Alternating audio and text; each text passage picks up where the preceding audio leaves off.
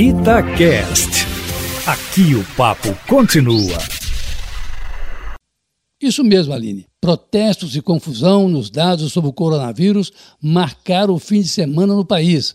Os protestos trazem uma novidade desde a semana passada, Eustáquio. Agora as ruas estão divididas entre os seguidores do presidente Bolsonaro e os que protestam contra o seu governo. É de lembrar que até então as ruas eram ocupadas apenas pelos bolsonaristas, sobretudo em Brasília, mas de repente isso mudou e agora grupos contra e a favor do presidente dividem as ruas. Em São Paulo, os grupos chegaram a um acordo e uma parte de manifestantes ocupou o Largo do Batata e o outro a Avenida Paulista. Aliás, foi assim no país inteiro, de certa forma, com predominância pelo civil dos que protestavam contra o presidente, até porque a eles se juntaram também os que se manifestavam contra o racismo e em defesa do Sistema Único de Saúde, como foi o caso dos médicos que fizeram também ontem o seu protesto na Praça Estação, em Belo Horizonte.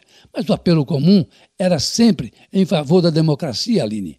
Olha, mais ou menos complicada foi essa alteração feita pelo Ministério da Saúde para divulgar a relação dos mortos, dos infectados pelo coronavírus nos últimos dias. Vejam só o caso de ontem. O primeiro, Ministério da Saúde informou que o total foi de 1.382 mortos nas últimas 24 horas. Logo depois, divulgou um outro número, 525 mortos, ou seja, de repente o governo sumiu com 857 corpos ah, ceifados pelo coronavírus para um total de mais de 37 mil mortos desde o início da pandemia.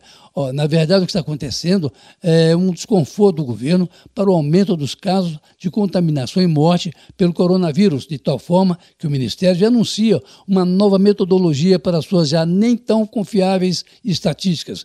Olha, a confusão chegou a tal ponto e as estatísticas oficiais tão pouco confiáveis que o Conselho de Secretários de Saúde do país está montando o seu próprio quadro para melhor informar a população, até porque é das secretarias que saem os números que vêm sendo divulgados pelo governo, já agora inteiramente desacreditado. O que é lastimável, porque não se pode acreditar nos números oficiais, se assim fica mais difícil ainda montar planos de ação capazes de conter a pandemia, que só vai matando mais brasileiros, enquanto no resto do mundo, com exceção dos Estados Unidos, por exemplo, ela vai diminuindo.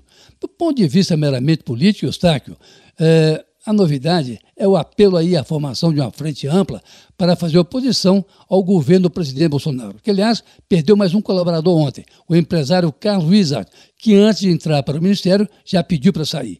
Essa frente ampla, de difícil formação, foi uma ideia do ex-presidente Fernando Henrique Cardoso, do ex-ministro Ciro Gomes e da também ex-ministra Marina Silva, numa live coordenada pela jornalista Mira Leitão. Mas a ideia perde força no nascedouro. Não convidaram outros debatedores para a live, como o pessoal mais à esquerda do espectro político brasileiro. Não é assim que se forma uma frente ampla, tão ampla que nela cabe todo mundo. A de ontem parece que não vai vingar. Carlos Lindeberg, para a Rádio Itatiaia.